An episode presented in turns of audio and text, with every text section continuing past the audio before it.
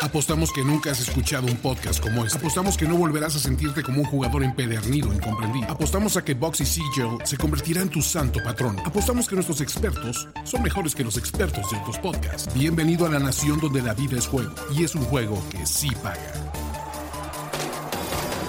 Nación de apuestas. Nación de apuestas.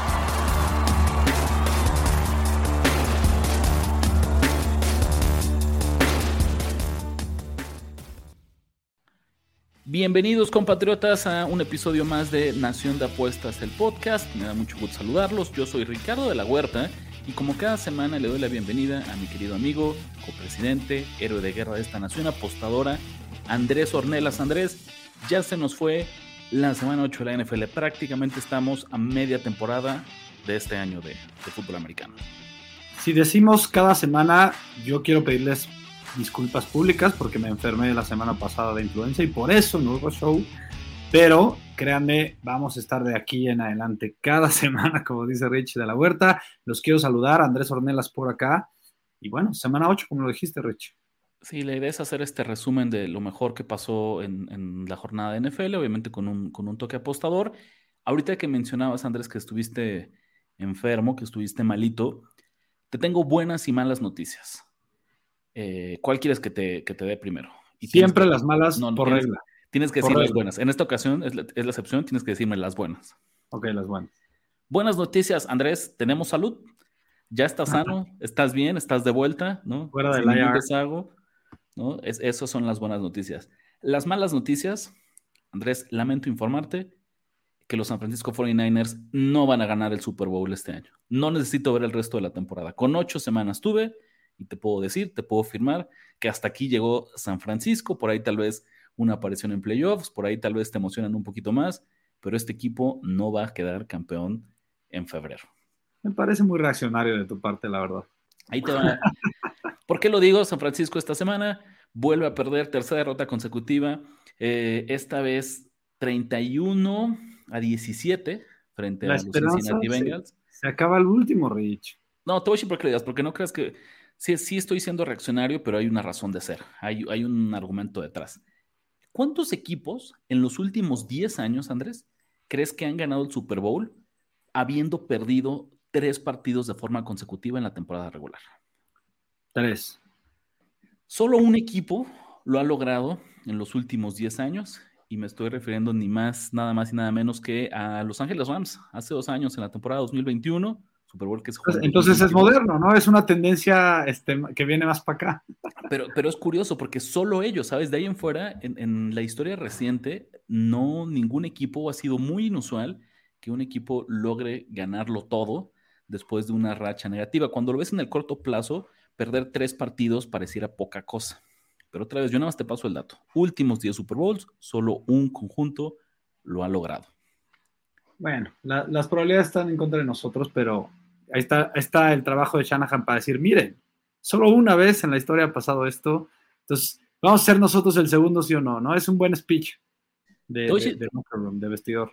Mira, te voy a decir cuál es el problema con San Francisco, Andrés. Hace tres semanas, primera derrota frente a Cleveland, ¿qué dijimos?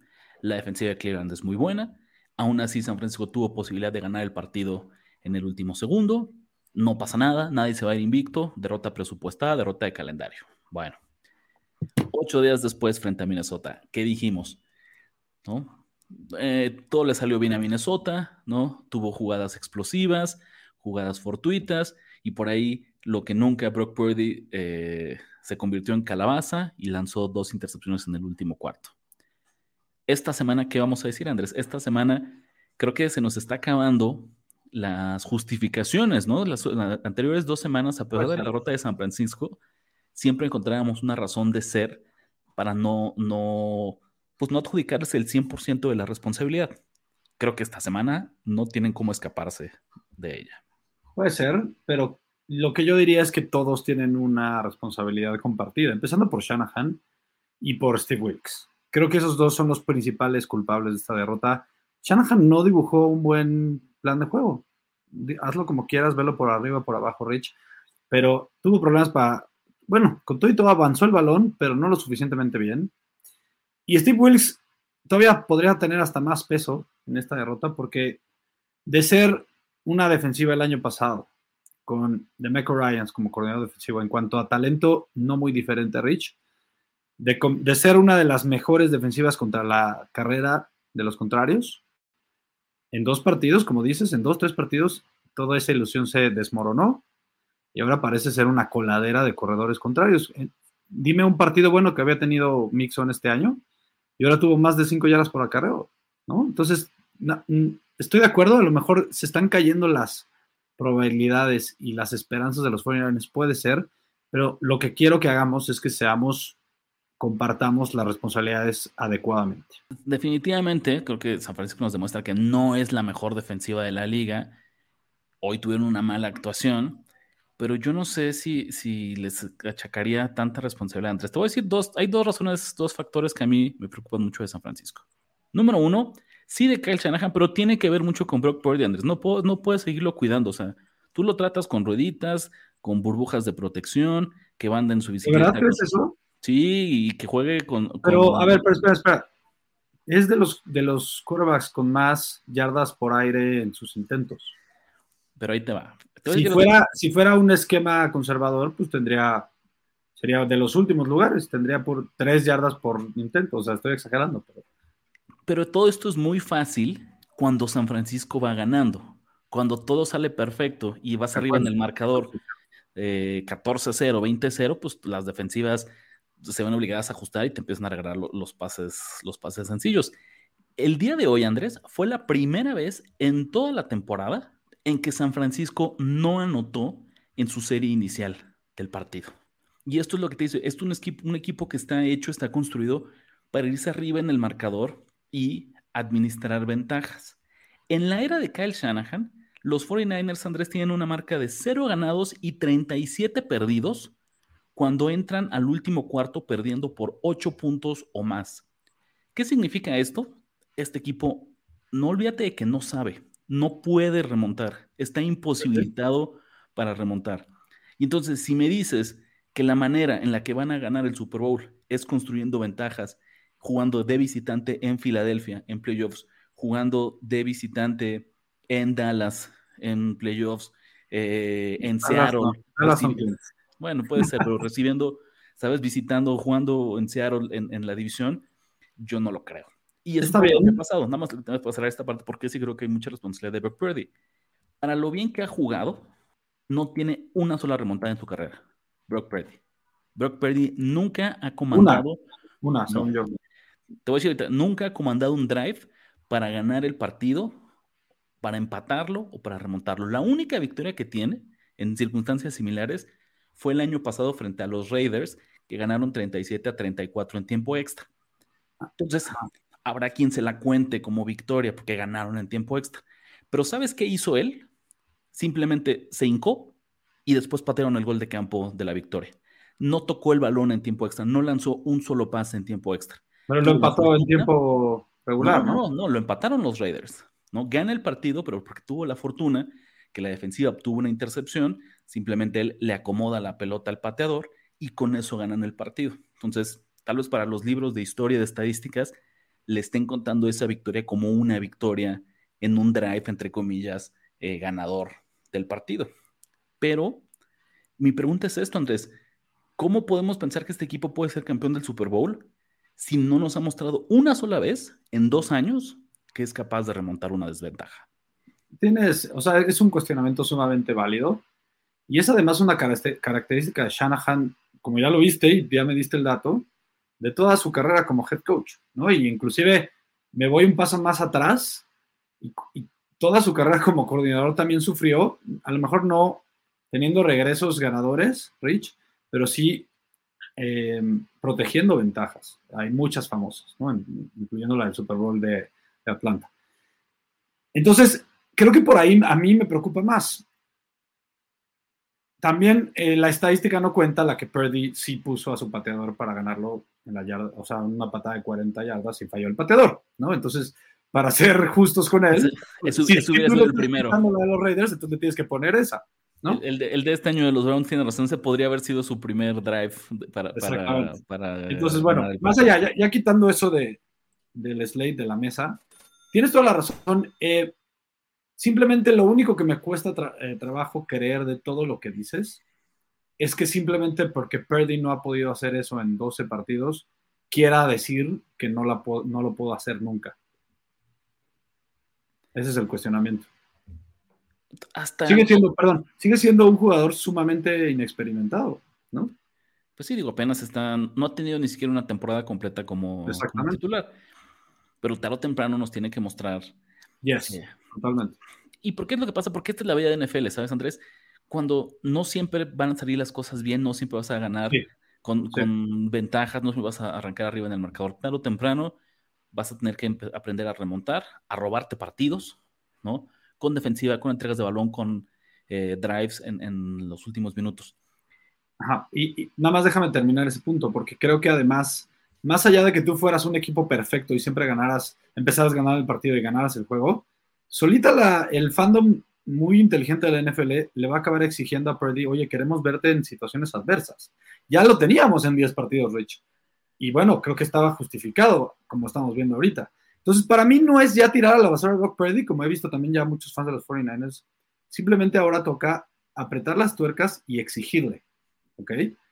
Purdy, por un rato nos demostraste que puedes, pero ¿qué, ¿en qué etapa estamos viendo ahorita? Una en donde hay, a ver, los coordinadores defensivos agarraron el tape, para ellos fue suficiente y siete, no sé, siete, ocho partidos de tape fueron suficientes para frenarte. Hicieron dibujos defensivos perfectos para poderte frenar.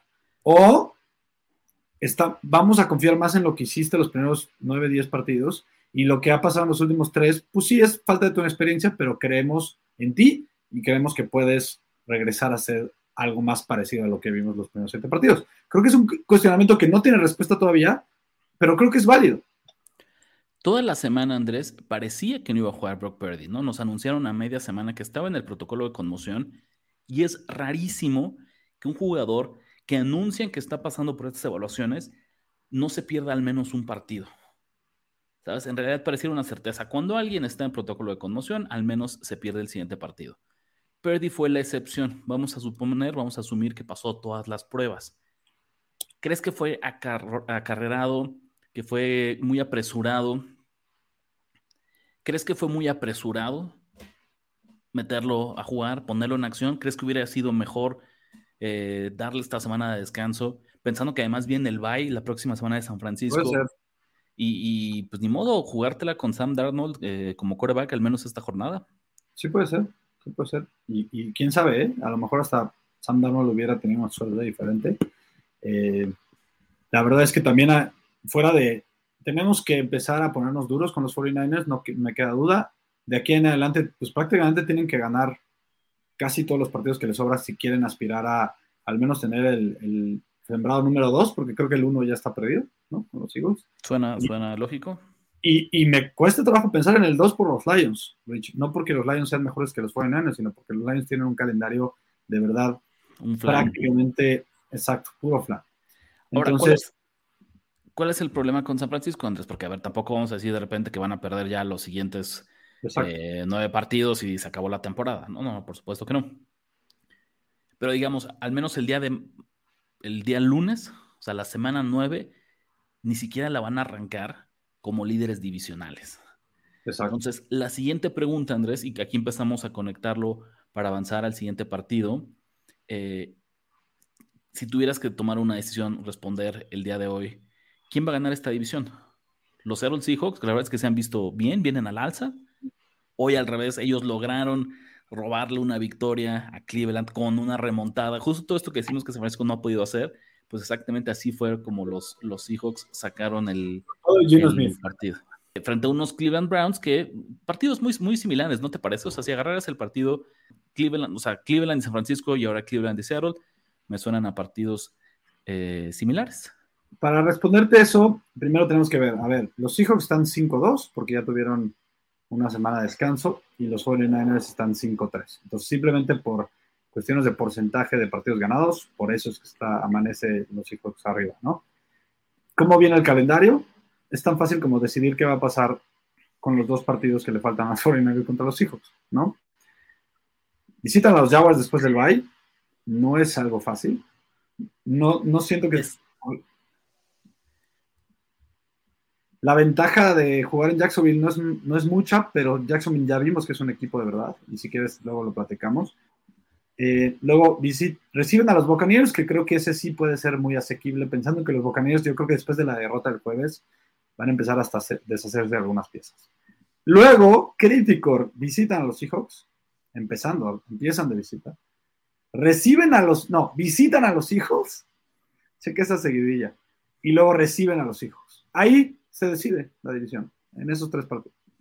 Ahora veamos el, de los Seahawks, ¿no? Visitan a los Ravens, complicadísimo. Reciben a los Commanders, leve. Visitan a los Rams, que quieras o no, sigue siendo un partido divisional. Reciben a los 49ers, visitan a los Cowboys, visitan a los 49ers, reciben a los Seahawks, digo a los Eagles, visitan a los Titans y acaban contra. No, acaban contra los Steelers en casa y visitando a los Cardinals. Venga. Pues tampoco lo tienen fácil. No, no lo tienen, no lo tienen fácil. Lo que sí me queda claro, Andrés, es las aspiraciones. No hay forma en la que San Francisco llegue lejos en, los playoffs si no gana su división. ¿Y por qué lo digo? Justo, justo por lo que estamos mezclando, porque si históricamente no eres un equipo que está acostumbrado a remontar desventajas, créeme que jugando de visitante en playoffs, no importa con quién me diga, ¿sabes? En Detroit, en Seattle, en Filadelfia, en... Eh, ¿quién, quién, quién, más por ahí se quién me está escapando, Andrés? En Dallas. En, Dallas, ¿no? Por ahí en el sur, tal vez, tal vez ganar en Atlanta o en, o Nueva Orleans eh, sería un poquito más fácil, pero de ahí en fuera es complicadísimo y, quieres evitar estar en esa posición. Así me, gusta, me gustaría no bueno, estar en contra de tu, de tu take, pero yo creo que esta vez tiene razón Rich, sobre todo pensando que como lo hacía anteriormente los 49ers, ganar esos partidos de visitante en playoffs, porque sí lo hacía, era con defensiva y con juego terrestre. Y ahorita, al menos hoy por hoy, no podemos decir que esa defensiva de los 49ers puede irle a ganar un partido a Filadelfia. Venga, buenísimo. Pues vamos a una pausa y regresamos con la siguiente parte de la, del análisis de la semana. Este capítulo de Nación de Apuestas está patrocinado por Bedway MX. Regístrate en Bedway y aprovecha que tu primera apuesta no tiene riesgo. Si la ganas, el dinero es tuyo. Si la pierdes, no te preocupes. Bedway te reembolsa la cantidad para que lo intentes de nuevo. ¿Qué esperas? Únete a Bedway y empieza a ganar con la Nación de Apuestas. Andrés, donde sí tenemos buenas noticias, donde sí hay fiesta y hay alegría, es justamente en Filadelfia.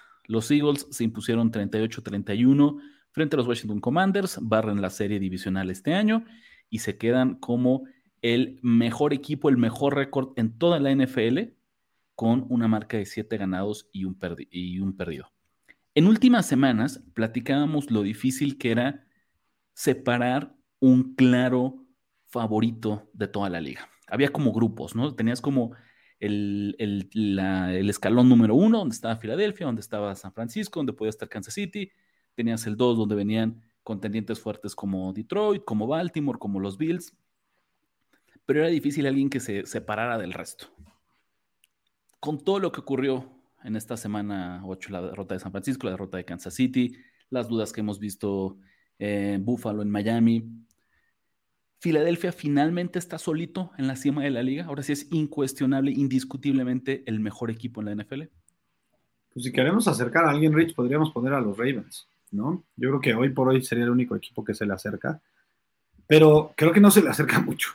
La verdad es que estos Eagles, si acaso no teníamos un cuestionamiento de ellos, era el nivel de talento y que a lo mejor en conjunto eran el equipo más talentoso, sobre, sobre todo pensando que tienen un mejor quarterback que los 49ers, ¿no? Y eso creo que es indiscutible.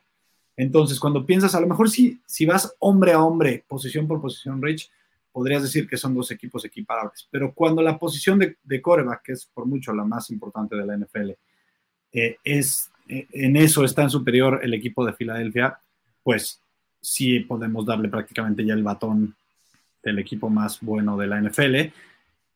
Y algo que, que tienen estos Eagles, además de lucha, que creo que es un equipo con todo ganador, pero pues no dejan de luchar aunque vayan perdiendo, es que ganan de muchas maneras, Rich. Y eso yo lo he dicho una y otra vez en muchos espacios.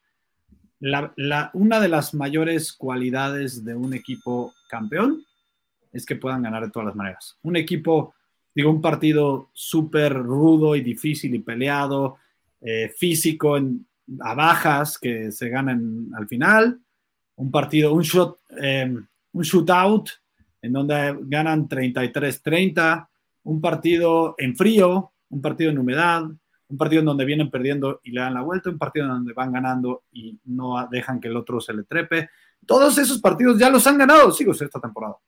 Entonces, ¿cómo, ¿cómo le vamos a quitar la corona a un equipo que está jugando así y que, lo dijimos, era una de dos con los Eagles? O, o son esa, entre comillas, menos buena versión de los Seahawks, digo, de los Eagles que siguen ganando juegos y así se van a quedar, o de repente van a prender el switch y se van a convertir en el mejor equipo de la NFL. Creo que ya lo, ya lo prendieron. Era justo eso, ¿no? Al inicio de la temporada no nos convencían porque parecía que estaban jugando con su comida, ¿no? Como que estaban jugando al nivel de la competencia. Le ganaron apenas por 5 a los Patriots, por 6 a los Vikings, ¿no? Por 3 a los Commanders. Eh, y finalmente como que tocaron fondo, entre comillas, en su derrota hace 15 días frente a los Jets.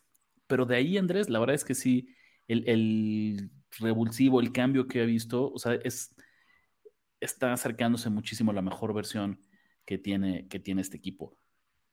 El pero más grande que le podemos poner es el calendario, ¿no? Porque es una realidad. Cuando tienes un calendario de campeón divisional y además te toca la mala suerte, Andrés, de jugar eh, frente a equipos top de la otra conferencia, que es un poco lo que le está pasando ahorita a, a Filadelfia, tan solo las siguientes cinco, semanas, Andrés, bueno, cinco enfrentamientos. Dos duelos frente a Cowboys, Chiefs, Bills y 49ers. No hay forma en la que este equipo se vaya 5-0 en esa racha. No. Pero no le puedes pedir eso yo creo que a casi ningún equipo en la historia de la NFL, ¿no? No, no, totalmente, pero a lo mejor, y es, es, un poco lo que puede, lo que me preocupa es, han construido una ventaja muy cómoda, pero tampoco nos debería sorprender que se vayan, ¿qué te gusta? Incluso si se fueran dos, tres, ¿te parecería como un, un, pecado capital? No, no, porque igual tendrían, yo creo, para ganar la división. Y eso es lo que más importa y ganar el sembrado número uno.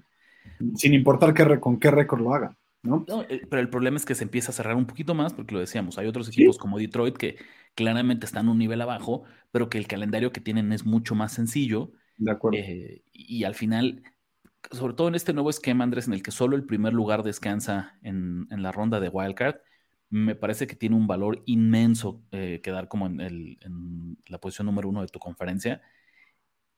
Y Filadelfia la va a tener difícil. Por mucho que hoy podamos decir que es el mejor equipo, eh, no es ninguna garantía para que se quede con, ese, ese, boleto como el mejor de la conferencia nacional. Eh, creo que estamos en el mismo canal, Rich. no está fácil y los Lions tienen el camino más abierto, por así decirlo. Entonces, todo puede pasar. Eh, a lo que tú dices de, regresando un poquito al tema más bien, de el 2-3 o de si se quieren ir 5-0, ¿tú crees que Tom Brady hoy en día no hubiera no le hubiera gustado perder un partido en esa temporada del 17-0 al del 16-0 claro. pero haberle dado el Super Bowl?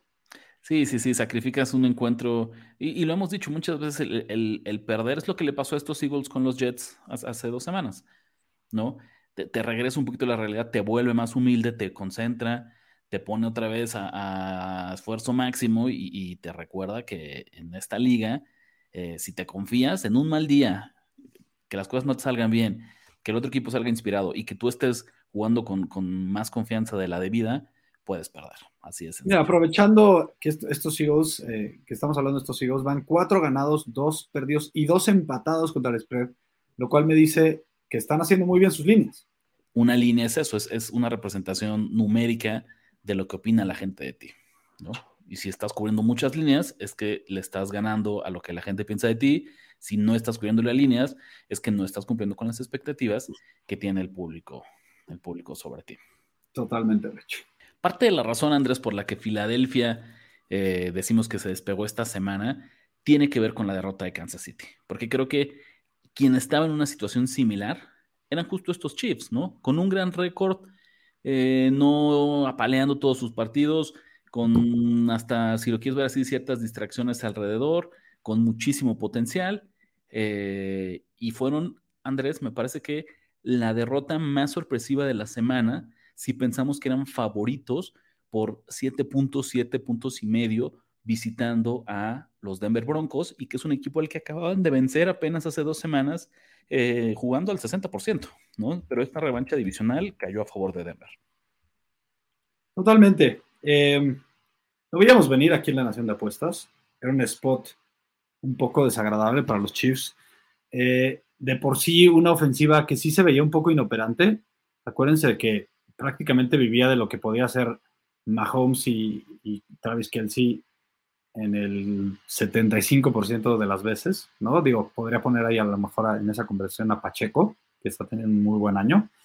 Y estaban viviendo lo que pudiera ser su defensiva. ¿Cuándo te acuerdas la última vez que un equipo de Andy Reid, ya sea Eagles, ya sea Chiefs, estaba viviendo más de lo que pudiera ser su defensiva de lo que de lo que pudiera ser su ofensiva. La verdad es que es algo inédito. No, pero Andrés, te lo dije, y esto confirma la cábala. Los Chiefs perdieron porque Taylor Swift no fue a, a Denver a verlos jugar. Es así de sencillo. Ya ellos solitos decidieron. Entonces es culpa de Swift. Decidieron jugar con esta brujería, decidieron meterse en esos temas, decidieron entrar al mundo de los tabloides y de Hollywood y de las energías. Pues ahora juegan con las consecuencias, ¿no? Eh, necesitan que la señorita Taylor Swift esté en todos los encuentros. Así de sencillo. ganar el Super Bowl. Al menos esta temporada, ¿no? Y cuando el calendario no se lo permita, y sus compromisos personales y los conciertos y las giras y porque la verdad es que también después pues, no, no es como que se la pase de, vacaciones, eh, tomando el jet privado a ciudades random en, Estados Unidos, pues no va a poder estar ahí y los Chiefs perdieron su amuleto de, la buena suerte. Pero para que veas que tengo razón, Rich. 241 yardas de Mahomes, que no suena mal, pero dos intercepciones, ¿ok? De entrada ahí.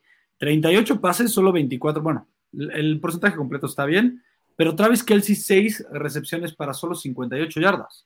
Porque no estuvo Taylor Swift ahí para verlo, se repite. bueno, tú le llamas a la cábala, yo le llamo al análisis de fútbol americano. pero mira, ¿sabes qué si pasa? Y es una realidad. Yo suelo ser muy permisivo con una derrota aislada de cualquier equipo. Sí. ¿Sabes? No importa si son los Chiefs, los Niners, los Eagles, quien tú me digas, una derrota puede pasar. Yo me puedo contar y convencer una narrativa lógica. Una derrota divisional, hombre, con mayor razón, ¿sabes? Son partidos con muchísima familiaridad donde es difícil establecer una paternidad. Ojo, yo sé que este encuentro era la excepción, pero ahorita vamos a la, ahorita vamos a la racha. Y ahorita le agregas, Andrés, además que anunciaban que Mahomes estuvo batallando con, con, con esta enfermedad, no sé cómo traducirlo, cómo le dicen el flu, como con no es una gripa, pero es como... Es como gripa, sí, sí es gripa. Pero una gripa como muy, muy severa. Que es una gripa, es una gripa muy fuerte que también te da dolor de estómago, ¿no? Y ganas de vomitar y náuseas y todo esto. ¿no? Eh, al final nunca estuvo en duda su participación, pero claramente no estaba al, al 100%. Y sigue siendo un equipo, eh, o sea, top. Me, me, parece, sigue siendo uno de los contendientes de la conferencia americana, ¿no? No, no hay nada de qué preocuparnos del lado de, de Kansas City. Lo curioso, Andrés, fue justo que se acabó esta, esta paternidad. Los Chiefs le habían ganado 16 partidos de forma consecutiva a estos Broncos. Cuando tú dices que nosotros pronosticábamos eh, que le fuera bien a Denver, es cierto, pero seamos honestos. Lo que traíamos nosotros es que era un partido cerrado y que estos siete puntos de favorito eran muchísimos, que pensábamos que se iba a definir por un gol de campo o por cuatro o seis puntos máximo. Tampoco la verdad es que en mi quiniela yo personalmente yo no tenía a Broncos en, la victoria. Entonces te decía, desde septiembre de 2015, eh, Denver Broncos no le ganaba a estos Kansas City Chiefs. Vamos a ver cómo estaba el mundo en ese entonces. Antes. Primera pregunta, ¿quiénes crees que eran los corebacks titulares de ese partido, de la última derrota, la última victoria, perdón, de Denver frente a Kansas City? ¿Cuántos partidos me dijiste? 16 partidos. No manches, o sea, 8 años. Ocho años. Em, el de Kansas City te voy a ayudar, ese está muy fácil, porque literal eh, fue el antecesor. Alex Smith. Alex Smith, totalmente, antecesor de Patrick Mahomes, ¿no? ¿Quién crees que era el coreback de Denver? la última vez. No, te tienes que ir todavía. ¿Más atrás? ¿En qué año jugó Kotler? No, más adelante, más adelante. Más adelante. Eh, ah, caray, a ver, espérame, me agarraste en curva. Déjame pensar, déjame pensar. Dime, dime nombres al azar. Peyton Manning. Peyton Manning, exactamente. Peyton Manning fue el último coreback antes de Russell Wilson de poderle ganar. ¿Qué más estaba pasando en el mundo, Andrés? Adivina qué película de Marvel, o sea, era la más reciente, la última vez que los Broncos le ganaron a los Chiefs. Para que te des una idea de cuántas cosas han pasado. No había empezado, o si ya había empezado el, el, MCU. Sí, ya había empezado, también empezó en 2008. No había tantas películas con la frecuencia de hoy en día, pero dime una así al azar, piénsale. Hace ocho años era 2015, Fase, ¿no? 2015. Fase 2 es la última pista que te voy a dar. Fase 2. Estábamos en Thor 2. En Thor... Estábamos en Thor 2. Eh, ¿Dónde está Thor 2? No, pero por ahí. Más o eh, menos, ¿no? Pues, o sea, no, no, estuviste tan lejos. Ant-Man, pero la primera de Ant-Man. No, no, cre Ant sí, no sí, crees que la 2, ¿sabes? No la 2, no la 3, ¿no? La mejor, por cierto. Entonces, Ant-Man era la película más reciente que habíamos tenido en, en el MCU. En México, Andrés, ¿sabes qué estaba pasando? El gobierno mexicano seguía buscando al Chapo Guzmán. Estábamos a tres meses de la última escapada de prisión del Chapo Guzmán. ¿Hace cuánto fue esto, no? El PRI todavía gobernaba, ¿no? En ese entonces. No existía la cuarta transformación. Vivíamos en esta era todavía, entre comillas, de oscuridad, Andrés, de corrupción. Todavía no llegaba nadie a salvarnos. ¿Qué entre muchas, haciendo? por favor, súmale muchas comillas ahí. ¿Qué estabas haciendo tú hace ocho años, Andrés? Yo estaba de Godines. 2015. ¿no? De Godines, claramente. Entonces, no me acuerdo en dónde, ¿no? Tendría que pensarle. ¿no? ¿Cuántos años tiene, tiene tu chamaco, Andrés? Siete. Pues imagínate. O sea, él no había vivido una victoria. ¿no? Hay una generación de niños que ya están en primaria, ¿no? En tercero de primaria, que no habían visto a los Denver Broncos ganarle a los Kansas City Chiefs. No, claramente yo ni siquiera conocía al chamaco, bueno, obviamente porque no había nacido, pero pero ni había conocido a mi pareja, ¿no? O sea, sí, no estaba entre tus planes, ¿no? Entonces, la verdad es que esa es la parte sorpresiva ¿no? de, de, esta, de esta ruta. Tú pensabas que si había una paternidad, un resultado garantizado en la NFL, es que mientras Patrick Mahomes y Andy Reid estuvieran en Kansas City, se iban a ir 2-0 frente a los Denver Broncos. Hoy finalmente se acaba esa, esa racha, Andrés. Ya lo platicamos del lado de, de, Kansas City, del lado de Denver. ¿Qué significa esta victoria? ¿Qué crees que pasa con Antes los de irme a eso, me gustaría Ajá. hablar de que no se les hace más fácil el calendario, Rich. O sea, van contra los Dolphins en casa, descansan y regresan para recibir a los Eagles. Entonces. ¿No te parece que esto de, porque si te das cuenta nos pasa seguido, ¿no? Hablamos de un resultado y lo primero que hacemos es voltear a ver quiénes son los siguientes equipos que vienen en turno. ¿No te parece, no crees que eso es como muy de apostador? Sí. ¿Sabes? Como de, estos como pequeños tics que tengo como apostador y que incluso se los recomiendo si ustedes no lo hacen. Es, ves un resultado muy favorable, muy desfavorable, alguien que gane por mucho pierda por mucho, lo primero que hago es corro a ver el siguiente partido, ¿no? Yo también. Y, y la línea, si hay línea. Sí, pues y empiezas a ver cómo le puedo llevar la contraria, ¿no? Oye, Rich, tengo otra pregunta de tic de apostador, hablando que entramos en el tema. A ver que, que no te quería hacer eh, fuera del aire. Eres como yo, el, o yo soy el único enfermo que cuando gana una apuesta corre a ver que, que ya esté puesta en, en, el casino. O sea, que ya el dinero esté posteado en tu saldo. Soy el único enfermo. ¿Sabes qué pasa? Antes... Y le estoy dando actualizar hasta que vea el maldito dinero en el saldo.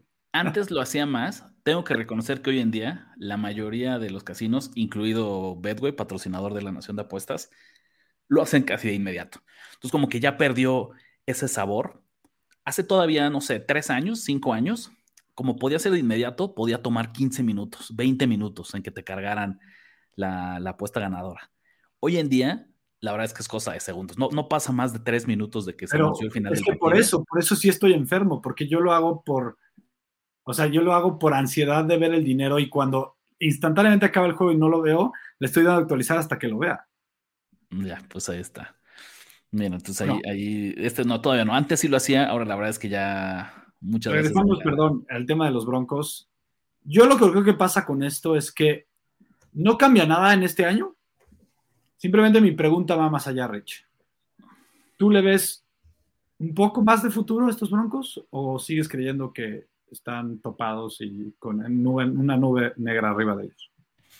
No sé si con una nube negra, pero sí creo que es un equipo que está en modo vendedor. ¿Sabes? que, eh, al final del horizonte lo que le depara a este equipo es reconstrucción. No tienen en este momento en su roster de... Son 53 el día de juego, pero ¿cuántos son totales, Andrés? ¿Como 60 personas, me parece? Este... Bueno, en, sí, como 60. En sus 60 y piquito de jugadores, tomando en cuenta los de escuadra de prácticas, no sé si tienen el 80% que necesitan para, ya no digamos ganar un Super Bowl, para calificar a playoffs. Entonces, eh, incluso ahorita, Andrés, ¿no? A pesar de esta, de esta victoria, son la posición número, ocupan la posición número 14 en la conferencia. O sea, ni siquiera están cerca de. Necesitan, necesito que ganen tres o cuatro como los de esta semana para yo empezar a decirte, oye, ¿sabes qué? Ahora sí se están metiendo en la conversación de, de playoffs. Entonces, vamos a ver qué pasa. y yo creo que yo me voy un paso más adelante. Yo creo que están medio atrapados por el contrato de Russell Wilson. Sí, y, por lo que les quitó de picks del draft, tanto ese como, el de Sean Payton, que también por ahí, acuérdate que tuvieron que soltar una segunda ronda para hacerse de los servicios de Sean Payton. El tema es que, con todo y que se vio decente este partido de Russell Wilson, ya nadie piensa que pueda regresar a ser un, un franquicia, Rich. No sé si estés de acuerdo conmigo. O hay alguien que sí. No, no franquicia, caray a lo que más aspiras. Y sabes qué pasa también, Andrés, la próxima generación del draft en la posición de quarterback viene, siempre, nunca sabes con los prospectos, ¿no? Y, con los jugadores de colegial, pero, pero al menos parece traer tantas credenciales, tanto potencial. Pareciera que hay, va a haber muchos equipos que van a querer comprar su boleto de lotería para la generación 2024 del draft. Y no descarto que Denver sea uno de ellos. Oye, Rich, pero los Brujos sí tienen pick de primera ronda. Tienen, eh, tienen pick de... De primera ronda en 2024. Pues mira, entonces por ahí está con mayor razón. Está en, sus intereses, yo creo, quedar en quedar top 10, te va a alcanzar para... Es eso, es un, billete de lotería, pero hay buenos premios, en, al menos en lo que dice en el papel para la generación del... que según yo solo les costó una de primera ronda que fue la del año pasado. Y no me equivoco. Están ahorita, si, ahorita se acabara el año, tendrían un pick noveno, en el pick número nueve. Bueno, pues vamos a ver. Pero entonces, respondiendo a la pregunta inicial, no, todavía este es un equipo que no le compro. Este era un gran momento en el calendario, era una gran línea, estaba inflado, era buena oportunidad para, apoyarlos. Así le hicimos en la Nación de Apuestas, pero tampoco voy a correr a respaldarlos la próxima semana. pero vamos a ser más pragmático el tema. Van 3-5 3-5 van. Con los Chargers ahorita 2-4, puede ser que ganen 2-3-4 si quieres, los Raiders 3-4 y los Chiefs 6-2. ¿Como los Broncos seguirías intentando ganar partidos? Yo sé que no entre comillas no existen que los jugadores tanqueen, pero como, como institución, como franquicia, ¿tú seguirías buscando ganar partidos? Sí, pero al mismo tiempo hay ciertos jugadores que yo buscaría a ver, tenemos la fecha límite de para canjes, ¿no? Para trades la próxima semana, ¿no? Estamos a 48 horas más o menos de eso. Mm, sí, escucharía llamadas telefónicas si me preguntan por jugadores como Justin Simmons. sí le pondría un precio. Sí le pondría un precio a Jerry Judy, ¿no? Por ejemplo. Ah, inclusive a Sutton, a cualquiera de los dos que quieran. A cualquiera de los dos, supongo, sí. De preferencia a. ¿A Javonte Williams? No, él creo que no. es, corredor. y pero por lo mismo, ¿qué te van a dar por un corredor? Eh, pero, pero, aceptas la llamada. ¿Sabes qué me pasa? De las. Voy a decir una, una cuestión polémica, pero al final de cuentas somos podcast mucho de fútbol americano. De las cosas, Andrés, que todavía siento que la NBA es incuestionablemente mejor que la NFL es cómo maneja los trades. En la NBA, verdaderamente tú estás con la página prendida y dándole refresh cada 15 minutos para ver qué se anuncia cuando viene la fecha límite de canjes. es que un jugador. pero es por la, diferencia. Porque un jugador te puede hacer un campeonato. En la NFL es muy difícil. Llega a pasar, pero es muy difícil. Estoy de acuerdo. No, no, no, no culpo, pero eso no significa que Te estoy diciendo que tú sabías que era el martes la fecha límite del trade, ¿te acordabas que era ese? Sí. ¿Sientes que hay algún jugador por yo ahí? Soy una mala referencia. Pero, por ejemplo, ¿sientes que hay algún rumor por ahí que sientas que, que tenemos que seguir de cerca? ¿Algún jugador que te llame la atención? ¿Algún cambio Mira, que pronostiques? De los que yo veo defensivos, tú, tú eh, mencionabas los defensivos. DJ Jones podría ser un, alguien que cambien por una de sexta, quinta, por ahí. Eh, pero por, fuera de ahí no veo tampoco mucho, ¿eh, Rich? O sea, los, no van a soltar a Soltain, no creo. Sería una tontería. podría ser otro. Hablando de los Broncos, yo sí pensaría que. Una, yo creo que sería una tontería soltarlo. Yo creo que tienes que reconstruir tu defensiva alrededor de él. Ok. Digo, eh, jugadores que creo que pueden cambiarse. Mira, me preguntas, siempre que alguien quiere tradear o, o, tiene la idea de tradear un jugador de, esa, de ese calibre, Rich, dime cuáles son las probabilidades de que en un pick de primera ronda, si es que te dan uno de primera ronda, le atines a un jugador igual de bueno que Sortain o mejor que Sortain. Recuerda que es un tema de oferta y demanda. Tú puedes quererlo. Pero si ya fuera en el mercado, solo tienes, solo te ofrecen picks de segunda ronda. Pero ¿cómo? Si tienes uno de segunda ronda, si pides una, es mucho más difícil que encuentres uno de, la calidad de Sortain. No, correcto, pero a final de cuentas no solo es por encontrar el sustituto, es un tema también financiero, es un tema de crear espacio en el tope salarial, es un tema de si no vamos a llegar a ningún al menos dos picks y otro jugador. O sea, ¿me explico? Pues bueno, vamos a ver, vamos a ver qué pasa, qué pasa con eh, los Denver Broncos en, específico y con todo el tema de la fecha final de canjes en la parte general, Andrés. No podemos dejar de platicar sobre los Dallas Cowboys, Andrés, ¿no? Al menos para hacerle justicia a la grandísima afición que tienen en México y en, pues yo creo que en toda Latinoamérica. Eh, Dallas, gran victoria, es una realidad. Se notó que venían del Bay, aprovecharon esa semanita de descanso, 43-20 se imponen a los Rams. Y creo que lo que más podemos destacar, más allá de, de actuaciones personales, que bueno, sí, CD Lamb tuvo creo que el mejor partido de su carrera, pero a mí lo que más me gustó de Dallas, Andrés, es esta idea que otra vez la defensiva, los equipos especiales le ayudaron a la ofensiva. ¿Sabes? Como, como que fue, fue, fue, una victoria de 360 grados en las que cada unidad, cada elemento del juego hizo su chamba hasta para anotar puntos. Lo cual no nos debería sorprender. No, no es la primera vez que ocurre. ¿sí? No, Creo no que así gana Dallas. Y es otro de los equipos. Ya hablé de los Eagles y de cómo pueden ganar de muchas maneras diferentes. Pues los Dallas Cowboys solo pueden ganar de una manera.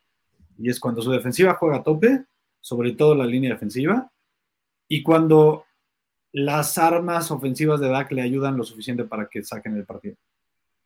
No le puedes poner el partido en la espalda a Dak, porque sabes que no lo van a ganar, y no puede fallar ni siquiera un 80-75% de la defensiva de lo, que, de lo que la conocemos, porque pierden el partido.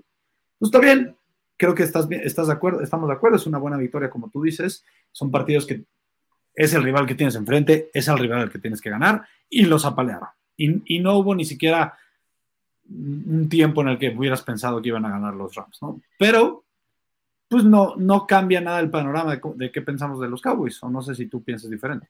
No, los Cowboys, está, al menos este año, han sido muy fáciles de leer. Cuando juegan con equipos inferiores, les pasan por encima, los dominan. Desde el año pasado. Desde el año pasado sí. Mira, y cuando juegan contra rivales competitivos, ¿no? Cuando, cuando juegan contra contendientes, pues les va lo que pasó eh, contra San Francisco este año. La pregunta que fíjate es curiosa, Andrés, porque imagínate, para lo mal que estamos hablando de San Francisco, pues ellos sí le pasaron por encima, por encima de los Cowboys. La otra derrota fue esta sorpresiva, este campanazo que les dio a Arizona en la semana 3, ¿no? ¿no? Si pensamos en esta idea, Andrés, ¿no? Que, que, es difícil a veces poner a Dallas en el rompecabezas que es la NFL por esta. Es como el señor, el doctor Jekyll y Mr. Hyde, ¿no? O sea, es dos caras, ¿no? Cómo se presenta frente a equipos top, equipos talentosos y cómo se presenta contra los equipos malos. Más o menos, ¿dónde lo ranquearías? ¿A qué equipo se parece? O sea, ¿tú piensas que Dallas es poquito mejor que quién y poquito peor que quién?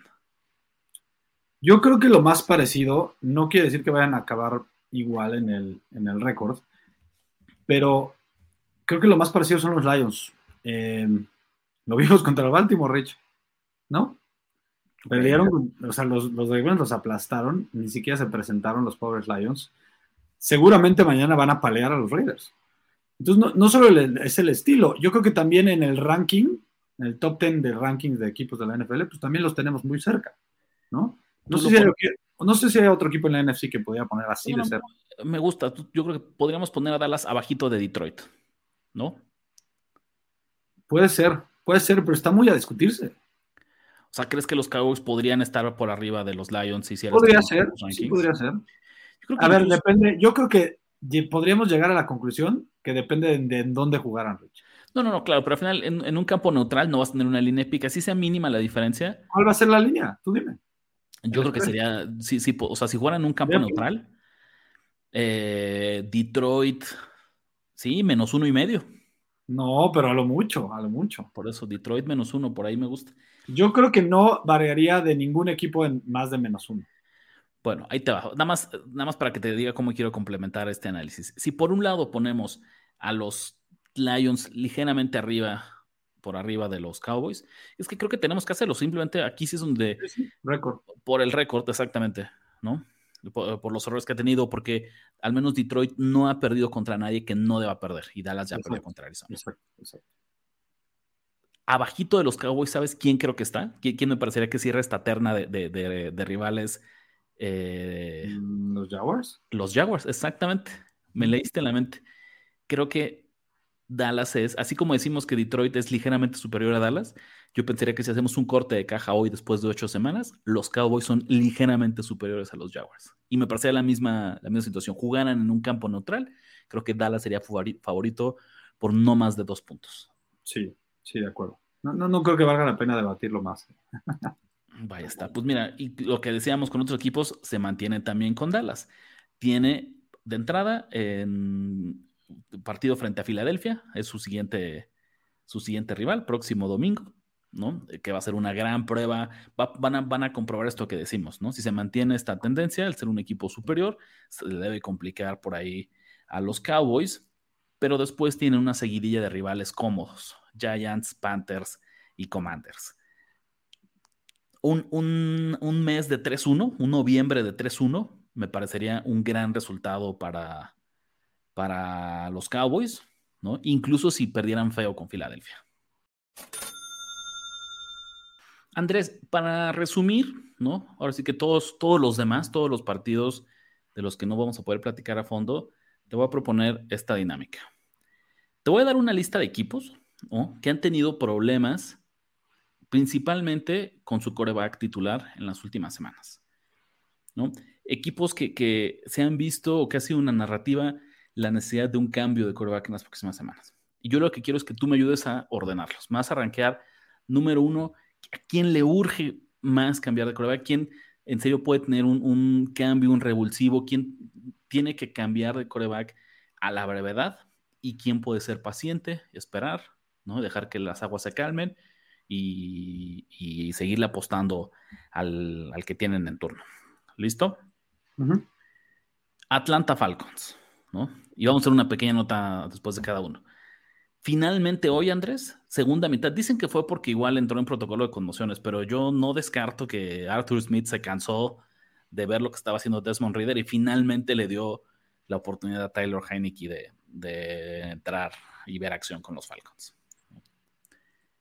Washington Commanders, que hoy no les alcanzó para mantener el partido cerrado con los Eagles y que no sé si no has visto por ahí la estadística, pero Sam Howell es el quarterback que ha permitido, tal vez quien no sea el quien la permite, pero el más capturado, ¿no? El, que ha tenido más que tiene potencialmente la, eh, tiene podría ser que rompiera el récord de toda la historia. Correcto, sí, podría tener Lo tiene, por cierto, David Carr de los Texans. Y está. Cleveland Browns, que, ¿quién lo diría? Parece que se han visto ah. mejor con PJ Walker Sí, pero no pueden estar en esa lista más por el contrato de, de, Sean Watson. Vamos a ver, vamos a Ahorita tú me dirás cómo los ordenas, esa será tu decisión. New England Patriots, que pues sí, parece que fue más bien coincidencia, que fue un cerillazo lo que pasó hace ocho días y que otra vez Mac Jones eh, demuestra que no tiene con qué mantener a este equipo en la pelea, cerrado, contra un rival superior. Y finalmente, los San Francisco 49ers, que ya platicamos al inicio del, programa su situación con Brock Purdy y Kyle Shanahan y compañía. Para mí no está tan difícil, Rich. Yo creo que número uno los Falcons, ¿por qué? Porque tienen un equipo de verdad muy bueno. Tienen mucho talento a la ofensiva y a la defensiva. Entonces creo que sería el número uno. No sientes. Número dos. Dame, dame, chance de irte interrumpiendo un poquito, nada más para hacer notas de lo que tú mencionas. Al día de hoy, Atlanta 4-4, eh, ¿no? O sea, está, está en 500. Eh, pero esa división está para cualquiera, Andrés. A pesar de, siguen siendo líderes divisionales a pesar de haber perdido. Con eso te lo pongo. Sí, sí, está muy ganable. ¿No crees que con Tyler Heineke este equipo, no voy a decir que amarra la división porque hay que jugar los partidos, pero, pero que verdaderamente tendrían lo suficiente para despegarse de Nueva Orleans y de, no voy a decir de Carolina, porque yo sí ni al caso, pero sí de Tampa Bay, de Tampa Bay y de, y de Saints? Sí, sí, sí, se vio más viva la ofensiva con Heineke, porque Heineke tiene mucho como suplente, pero no es un titular en la NFL. Necesito un coreback titular. Y en este momento, pues lo que necesitan es mejor que Desmond Puede que Pueden ganar la división con, con Heineke. Eso no quita que no estén buscando un coreback al, acabar la temporada, les urge. Venga, entonces ahí sí, el, al quien más le urge cambiar de coreback titular en este momento, pues los Falcons. Número dos en la lista, ¿quién podría ser? los Patriotas. Los Patriotas tienen mucha presión por Robert Kraft, tienen mucha presión por qué pasa con, con Bill Belichick, ¿no? O sea, ya es su último año, se retira, ¿no? Necesita un quarterback. Si, Bill Belichick tiene la idea de coachar dos años más, necesita otro quarterback. Punto. Pero otra vez, pero, no lo pensé. Me queda claro que varios de estos equipos van a estar buscando un nuevo quarterback la próxima temporada o en la próxima oportunidad. Pero que dijeras, el día de hoy, con lo que tienen en el roster el día de hoy, o con lo que hay allá afuera en la agencia libre, ¿Quién, quién, quién necesita cambiar? ¿Quién, ¿Quién, tiene, para quién es una realidad? No para, no quiero decir salvar la temporada, pero para alcanzar sus objetivos. Si lo viera como lo dices, yo creo que, por ejemplo, Jaime en los Patriots, ¿no preferías que Mac Jones? No, pero yo sigo poniendo en a Atlanta el número uno en el que le urge, porque Atlanta todavía tiene por qué pelear esta temporada. O sea, en la lista que te di, yo coincido en que, en que los Falcons es el número uno, porque en serio, este equipo con Heineken como titular pelea la división y está en playoffs. Ya sé que me estás tratando de sacar y no, no lo voy a decir. Entonces, vamos a poner así, Atlanta está en primer lugar. Eso es un hecho, ahí coincido. Luego dos, el cambio en los Patriots, porque... No, los Patriots no van, a, no van a contender. No, no, exactamente. Pero ¿sabes por qué no puedes cambiar? Y otra vez, no es de ir y pues, draftear el próximo año, no es ir y hacer un trade. Este, este equipo no llega a ningún lado con Taylor Heineke o con, con quien me diga, ¿sabes? Sí, no. ¿Quién es el suplente? No, no, pero no lo voy a decir. No, lo voy a decir. Vamos a, vamos, tú dijiste Patriots número 2, vamos a revisar los Patriots número 2. Es, es, es API, ¿no? ¿Sabes qué me parece muy curioso? La gente pide a gritos que entre este Bailey Zappi a jugar. Lo, lo, lo ruega, lo, lo, así. No entienden por qué. Por muy mal que se haya visto Bill Belichick, el señor ve todos los días practicar a Zappi. Todos los días. Y ya más de un año. Tú sientes que, para mi parecer, es si no lo ha puesto como titular, es porque sabe que no es bueno. De acuerdo. Que, tampoco tiene con qué ser el coreback titular. No es un capricho, no es una necedad suya. ¿Sabes? Porque. Sí, de acuerdo. Él cree que, bueno, él, él cree y sabe que lo mejor que, tiene. es lo mejor que tiene. no hay nadie mejor, nadie, que todos son igual o peores que lo que tiene Mac Jones en esta temporada. Yes. Venga, entonces, tercer lugar, ¿a quién pones? Es que con ese sentimiento que me contagiaste, pues sí tendría que decir a los Browns, por ejemplo, primero, y luego a los 49ers, porque los Commanders creo que tampoco tienen nada que hacer en esa división. Eh, y de hecho, algo que me sorprende de los Commanders Rich es no, ¿cómo lo pongo? No voy a decir que Sam Howell es un buen quarterback, pero creo que ya está comprobado que podría ser un buen suplente en esta liga. Porque yo a lo mejor le veo de 10 pases le veo 3 decentes, 3 pésimos, uno malón y uno espectacular. Entonces, si le, si le pones un juego de un, plan de juego sencillo al señor Howell, creo que puede ser un buen suplente que te salga, eh, que te saque una chispa en, chispa en una segunda mitad cuando se lesiona tu cora, por ejemplo. Pero fíjate, mira, a ver, te entiendo, ¿no? Pero hagamos, por mucho que parezca imposible, ¿no? Mientras el equipo todavía al menos en el papel tenga opciones de llegar a playoffs, consideremos eso. Hoy los Commanders están a un partido de diferencia del séptimo lugar de la conferencia para potencialmente meterse a la conversión de playoffs. Sí, pero yo creo que ya llegaron al punto en el que ellos saben que con todo y eso no, no creo que les alcance. Pero mi pregunta sería, ¿con Jacoby Brissett estarían más cerca o más lejos de escalar posiciones para esa séptima, Más para cerca. meterse a playoffs? Más cerca. Entonces les, les vendría bien ese cambio. Otra vez, Sí, pensando que el objetivo sea llegar a playoffs, Andrés, ¿no? Sí, sí. Si todavía tienen chance, como lo dices, entonces sí, puede ser. Jacob- Jacoby Brissett es un buen ejemplo. eh. Yo, yo los pondré al revés. Número uno, Atlanta. Atlanta con Taylor Haneke amarra su boleto a playoffs.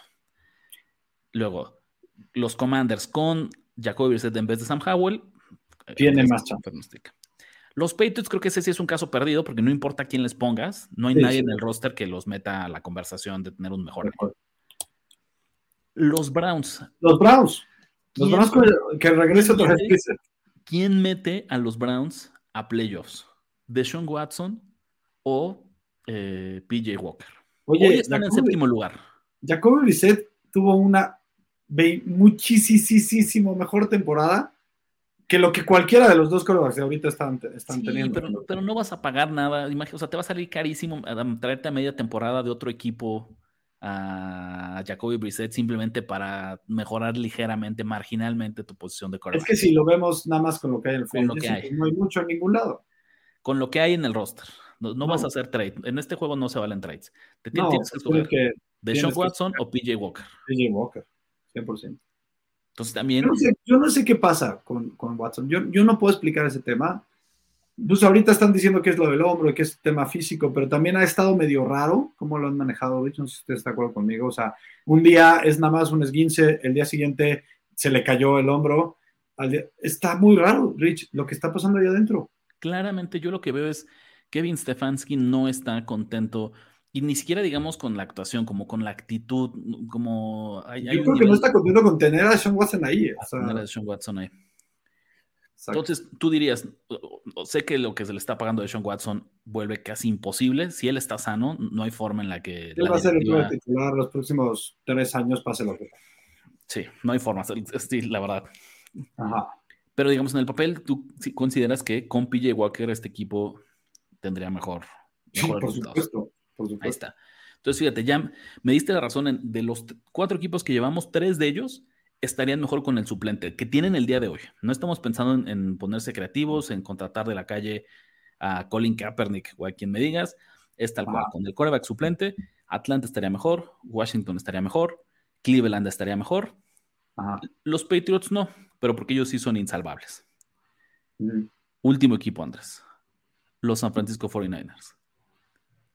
Con lo que hay, 100% prefiero a, a Brock Purdy. ¿Cómo le iría este equipo con Sam Darnold? No, no, no hay chance, no hay posibilidad de que con Sam. Darnold hubieran ganado el partido de hoy. Esa narrativa estúpida de que Sam Darnold eh, tenía chance de volverse otra vez el, el pick número 3 del, con, con el que lo habían seleccionado y llegar a grandes alturas es una ridiculez. Oye, le, ga- le ganó el- la posición número 2 a Trey Lance en, el, en la temporada baja, en el Un número 3 entrenamiento, con la otra número 3, ¿no? ¿No? O sea, sí, sí, sí, se quedó con, para todo lo que se esperaba. ¿Qué, qué tan mal estaba Trey Lance que Sam Darnold le quitó el puesto como quarterback suplente de San Francisco? Imagínate, imagínate. No, Brock Purdy es el único que puede dirigir ese equipo.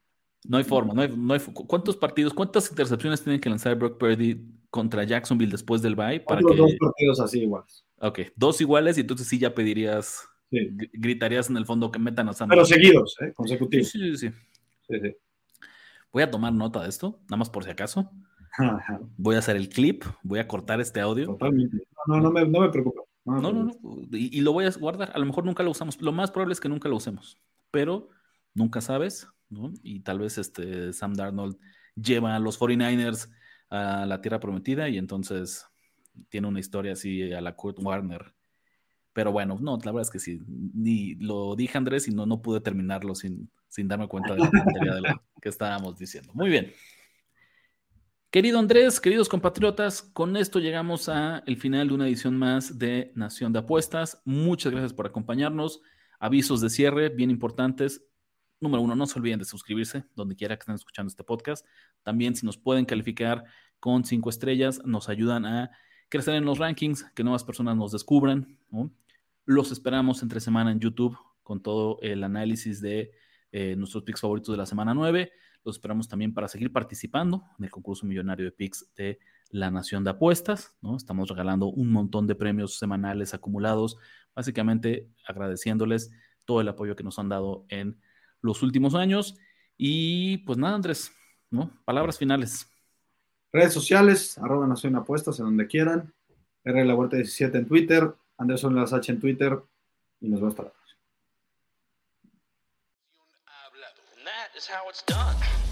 Ya escuchaste los pics que pagan en grande y engruesan tu cuenta. Ahora recomiéndanos, comenta en nuestras redes y haznos crecer como tus ganancias. Nación. Nación de apuestas. Nación de apuestas. Conducción. Ricardo de la Huerta. Ricardo de la Huerta. Y Andrés Ornelas. Y Andrés Ornelas. Producción y voz en off. Antonio Semperi. Antonio Semperi. Un podcast de finísimos.com.